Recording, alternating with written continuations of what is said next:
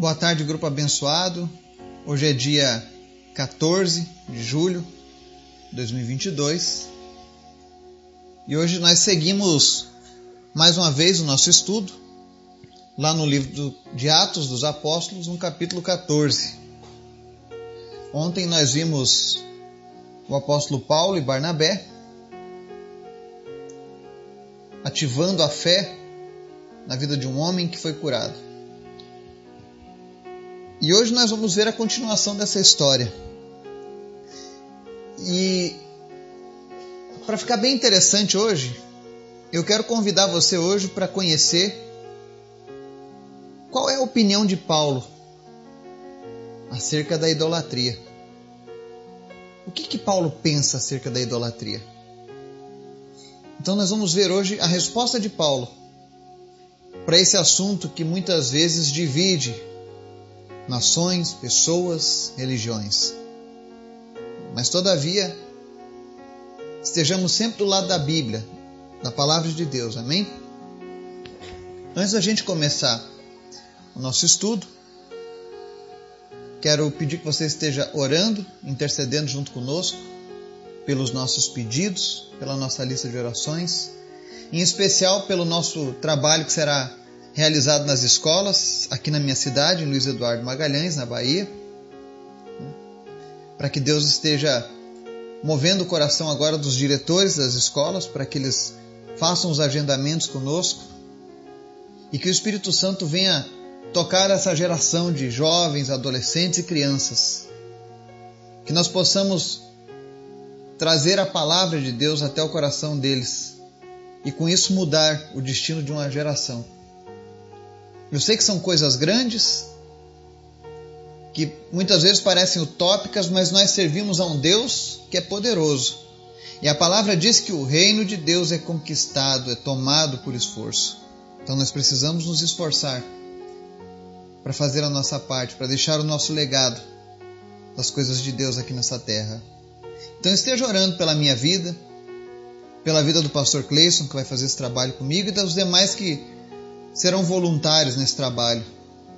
Eu já recebi pedidos de algumas pessoas que querem trabalhar conosco como voluntários também nessas visitas às escolas. E também esteja orando para que Deus continue trazendo recursos para que a gente continue fazendo esse tipo de trabalho. Amém?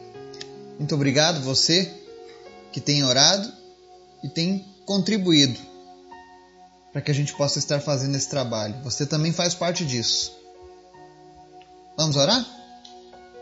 Obrigado, Pai, por mais esse dia, pela tua graça, pela tua bondade, pelo teu amor, pela tua misericórdia, pela tua justiça, Senhor, que é perfeita. Obrigado por tudo, Jesus. Visita as pessoas que nos ouvem nesse momento, as pessoas do nosso grupo, e fortalece a fé de cada um. Supre as necessidades dessas pessoas.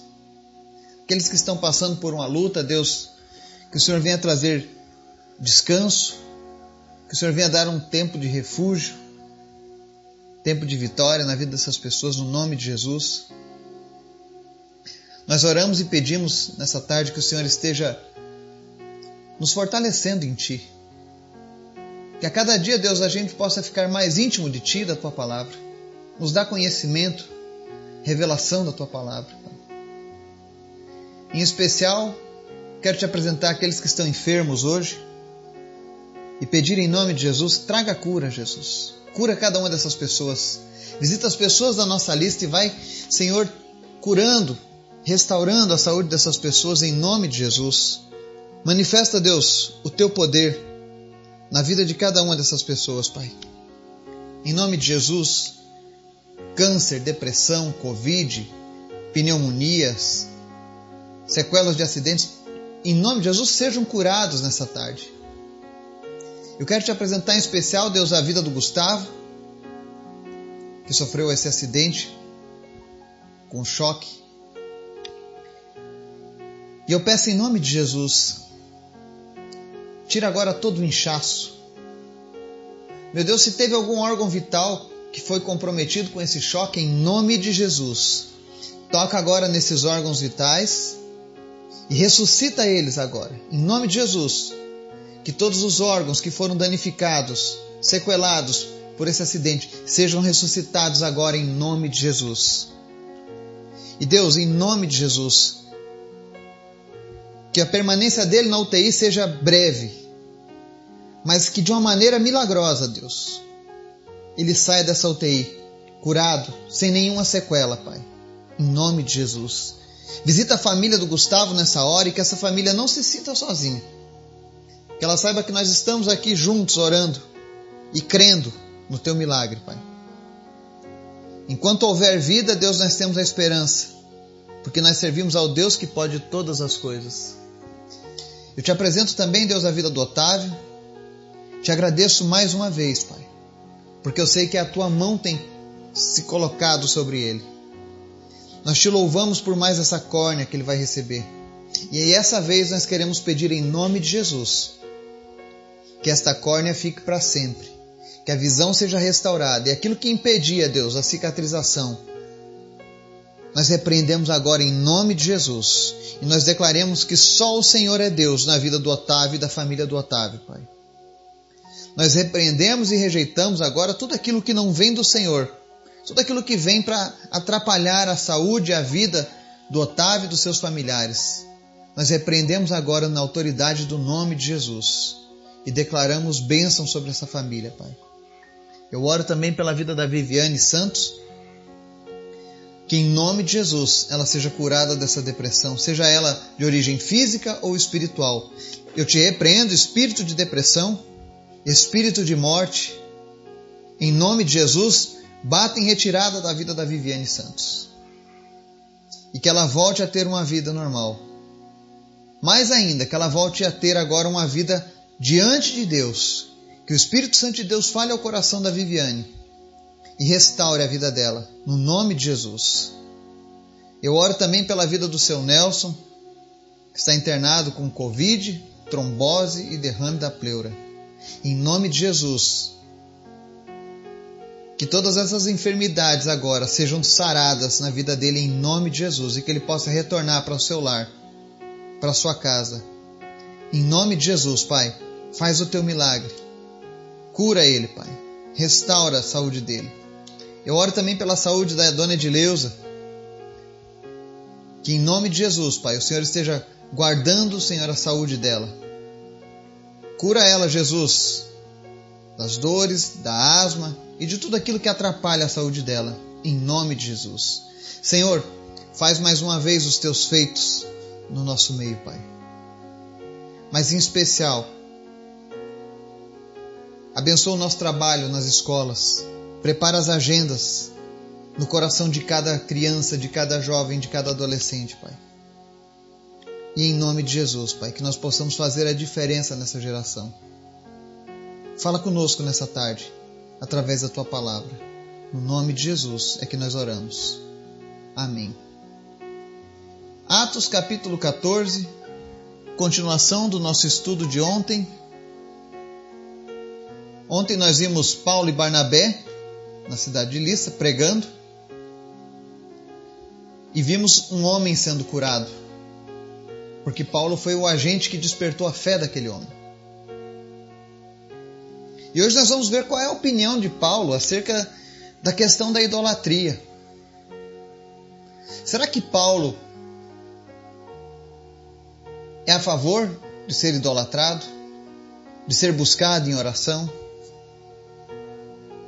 Qual será a visão dos apóstolos acerca desse assunto? Nós vamos fazer uma pergunta agora ao apóstolo Paulo. E ele vai nos responder aqui no livro de Atos 14. Nós vamos fazer a leitura de 11 ao 19. Vamos ver qual é a resposta de Paulo sobre esse assunto. Não só de Paulo, como de Barnabé. Amém? E o texto diz o seguinte: Ao ver o que Paulo fizera, a multidão começou a gritar em língua licaônica: Os deuses desceram até nós em forma humana. A Barnabé chamavam Zeus e a Paulo chamavam Hermes, porque para ele, porque era ele quem trazia a palavra. O sacerdote de Zeus, cujo templo ficava diante da cidade, trouxe bois e coroas de flores à porta da cidade, porque ele e a multidão queriam ofer oferecer-lhe sacrifícios. Ouvindo isso, os apóstolos Barnabé e Paulo rasgaram as roupas e correram para o meio da multidão, gritando: Homens, por que vocês estão fazendo isso? Nós também somos humanos como vocês. Estamos trazendo boas novas para vocês dizendo que se afastem dessas coisas vãs e voltem para o Deus vivo, que fez o céu, a terra, o mar e tudo que neles há. No passado, ele permitiu que todas as nações seguissem os seus próprios caminhos. Contudo, Deus não ficou sem testemunho, mostrou sua bondade, dando-lhes chuva do céu e colheitas no tempo certo, concedendo-lhes sustento com fartura e um coração cheio de alegria. Apesar dessas palavras, eles tiveram dificuldade para impedir que a multidão lhes oferecesse sacrifícios. Então alguns judeus chegaram de Antioquia e de Icônio e mudaram o ânimo das multidões. Apedrejaram Paulo e o arrastaram para fora da cidade, pensando que estivesse morto. Amém? Aqui nós vemos o episódio que, que se segue após o milagre do paralítico, né? Ao invés das pessoas glorificarem a Deus pela cura do paralítico, porque Paulo deixou bem claro qual foi o papel dele na cura daquele homem. Ou seja, o papel de Paulo foi pregar o evangelho e estar sensível ao Espírito Santo para o mover que ele ia fazer na vida daquele homem. Quando nós oramos, quando nós pregamos a palavra e alguém é, recebe um milagre, recebe uma cura, não somos nós, mas é o Espírito Santo de Deus que nos dá esse privilégio de sermos coparticipantes da ação de um milagre. Mas, todavia, os milagres, o poder, a honra, a glória, o louvor e a adoração pertencem somente a Deus. É como se um médico fizesse uma operação, uma cirurgia de alto risco e o bisturi fosse adorado o bisturi que ele usou na, naquela cirurgia fosse colocado num pedestal e adorado. Porque aquele bisturi foi a ferramenta, né? Abençoada. Nós somos as ferramentas abençoadas de Deus aqui nessa terra, os instrumentos de Deus. Mas a honra precisa ser sempre dele. Amém? Quando a multidão viu aquele milagre, eles começaram a gritar: Os deuses desceram até nós em forma humana. Existe uma tendência natural do homem, por conta da sua ignorância religiosa, de querer ter esse contato com o sobrenatural, de dar poderes aos pensamentos do sobrenatural com essa questão dos deuses, né? de outros seres poderosos, né? E quando eles viram aqueles milagres, aquele povo era um povo que ainda não conhecia o Evangelho, não conhecia a lei de Deus também. Eles começaram a chamar o Barnabé de Zeus, que ele era o Zeus encarnado, que havia descido em forma humana, e Paulo eles chamavam de Hermes. Para você ver como é interessante essa questão da, da idolatria ela existe em todas as culturas, as entidades são as mesmas, porém elas se apresentam com nomes diferentes, ganham títulos diferentes em cada lugar, em cada era. Se você pegar algumas Bíblias vão ter uma versão em que está dizendo que a Barnabé chamavam Júpiter e a Paulo chamavam Mercúrio. Porque Zeus e Hermes eram os, os nomes dessas divindades para os gregos, mas se você era romano, você iria chamar essas mesmas divindades de Júpiter e Mercúrio. Então, isso nunca mudou. Essa questão de mudar o nome das entidades de acordo com a cultura local continua até hoje. Eu não quero entrar em detalhes sobre isso, isso fica para outro dia, mas muitos deuses, muitos santos, na verdade, são entidades desde o início das eras, desde a época do Antigo Testamento, que foram mudando de nomes. E os humanos adorando, buscando, idolatrando, como aquele povo fazia lá em Listra. É interessante que o sacerdote, quando ficou sabendo dos milagres, do milagre de Paulo, correu trazendo bois, coroas de flores e queria porque queria oferecer sacrifícios a Paulo e Barnabé. Ou seja, eles queriam de qualquer maneira idolatrar a criatura. Agora aqui vem o verso 14 que nos dá a resposta. Qual é a resposta de Paulo com relação à idolatria? Será que Paulo é a favor da idolatria? Verso 14. Ouvindo isso, os apóstolos Barnabé e Paulo rasgaram as roupas e correram para o meio da multidão, gritando: Homens, por que vocês estão fazendo isso? Nós também somos humanos como vocês. Estamos trazendo boas novas para vocês, dizendo que se afastem dessas coisas vãs e se voltem para o Deus vivo, que fez todas as coisas. Então aqui Paulo deixa bem claro qual é a posição do verdadeiro cristão com relação à, adoração, à idolatria de homens, de mulheres. Eu pergunto para você, nós temos aqui no nosso país, por exemplo, dia de São Paulo, onde as pessoas fazem cultos em homenagem a São Paulo. Nós temos pessoas que são chamadas de devotos de São Paulo porque consagram os filhos, né, quando nasce no dia de São Paulo. As pessoas é, é, oram pedindo ajuda a São Paulo, né? Eu já vi muito isso. Apesar de que algumas pessoas neguem não, nós não fazemos isso, né? Mas a gente sabe que no nosso país, especialmente, existe uma grande parcela da, da nossa sociedade que foi criada nesse costume religioso dos santos, da idolatria dos santos, né? E aqui eu pergunto para você hoje: se São Paulo não aceitava a adoração de homens quando era vivo, quando ele estava sendo útil a Deus com sua vida, você acha que Paulo, ou Pedro, ou Barnabé, ou Maria, ou qualquer um outro, aceitaria o que as pessoas estão fazendo por eles hoje? Por exemplo, aqui na minha cidade tem uma festa da colheita em homenagem a um santo, por exemplo. Homenageia o santo para aquela colheita. Meu Deus! Os apóstolos detestavam isso porque isso vai contra o que a palavra de Deus veio fazer aqui na terra. O Paulo está dizendo: olha, estamos aqui, nós somos, primeiro ele diz, eu sou humano igual a vocês, ou seja, são pessoas igual a mim e você. No livro de Hebreus, quando fala dos heróis da fé, por exemplo, fala que Elias era um homem sujeito às mesmas paixões que nós. Mas por causa dele, Deus cerrou os céus e não houve chuva por três anos e meio.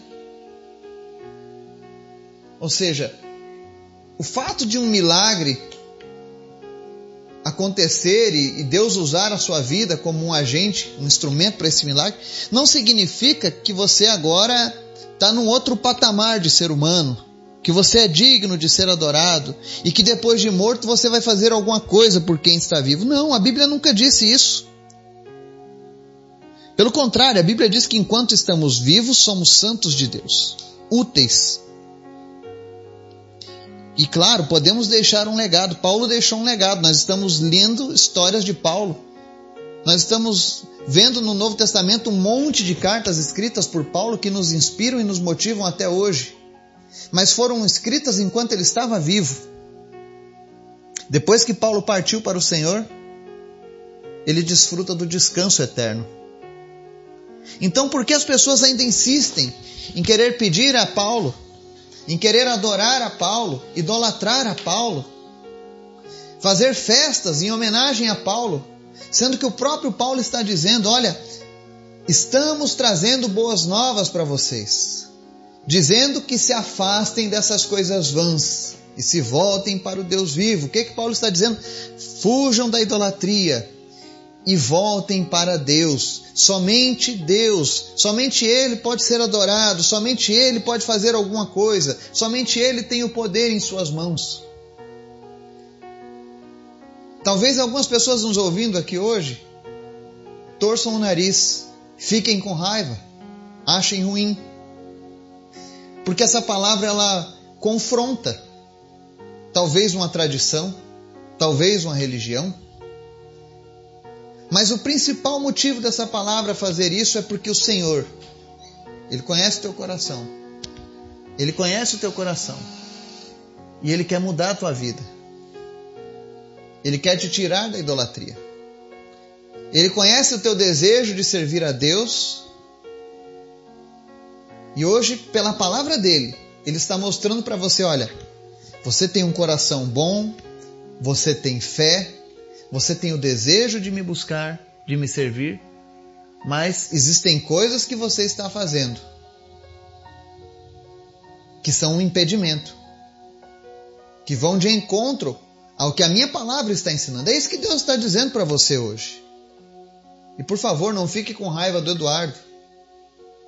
Tampouco fique com raiva de Lucas, o escritor do livro de Atos. Muito menos com raiva de Paulo por dizer isso. Porque isso é uma verdade.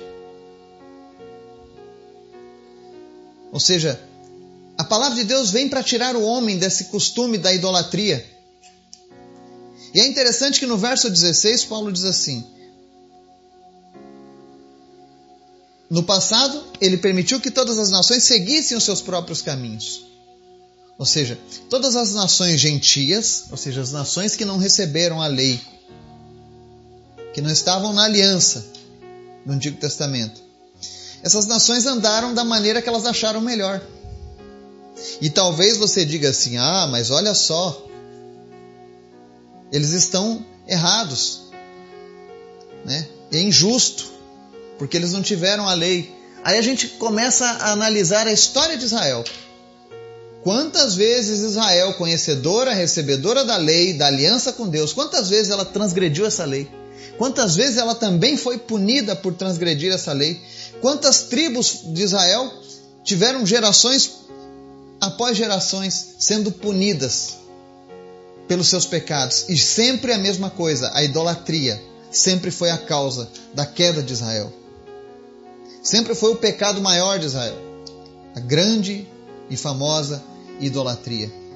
E aqui Deus mostra que a idolatria, independente da religião, ela está ali afetando todas as nações. Mas agora Deus, através de Jesus, através dessa palavra, dessas boas novas, ele vem para livrar o homem dessa cegueira espiritual. E talvez você pense assim: ah, mas então quer dizer que Deus deixou essas nações sozinhas e Deus não fez nada? Verso 17: Contudo, Deus não ficou sem testemunho. Mostrou sua bondade, dando-lhes chuva do céu e colheitas no tempo certo, concedendo-lhes sustento com fartura e um coração cheio de alegria. Ou seja, ainda que aquelas nações, ainda que aqueles povos vivessem de maneira que desagradasse a Deus, ainda que eles escolheram o caminho da idolatria, de criarem seu próprio meio de chegar a Deus, Entenda, Deus não deixou de mostrar misericórdia com eles. Deu chuva, permitiu que eles colhessem, permitiu sustento, permitiu até mesmo que eles tivessem um coração cheio de alegria. Existem pessoas que vivem na idolatria e são pessoas que experimentam a misericórdia de Deus. O sol brilha para todos. Mas não se engane, receber misericórdia e ser salvo são coisas distintas. O homem só é salvo mediante o arrependimento e a confissão em Cristo. E foi isso que Paulo foi fazer naquela cidade. Mostrar para aquele povo que agora existia um Jesus e que eles deveriam conhecer ainda mais esse Jesus e alcançar a salvação que estava sendo oferecida. Mas com tudo isso que Paulo disse, aí a gente vê o gênio do pecado Verso 18: Apesar dessas palavras, eles tiveram dificuldade para impedir que a multidão lhes oferecesse sacrifícios. Mesmo eles ouvindo que era errado aquela prática, mesmo eles vendo o testemunho de que Deus estava operando um milagre por conta da fé daquele homem e porque Deus tinha um desejo de resgatar aquela geração, eles insistiam com a idolatria.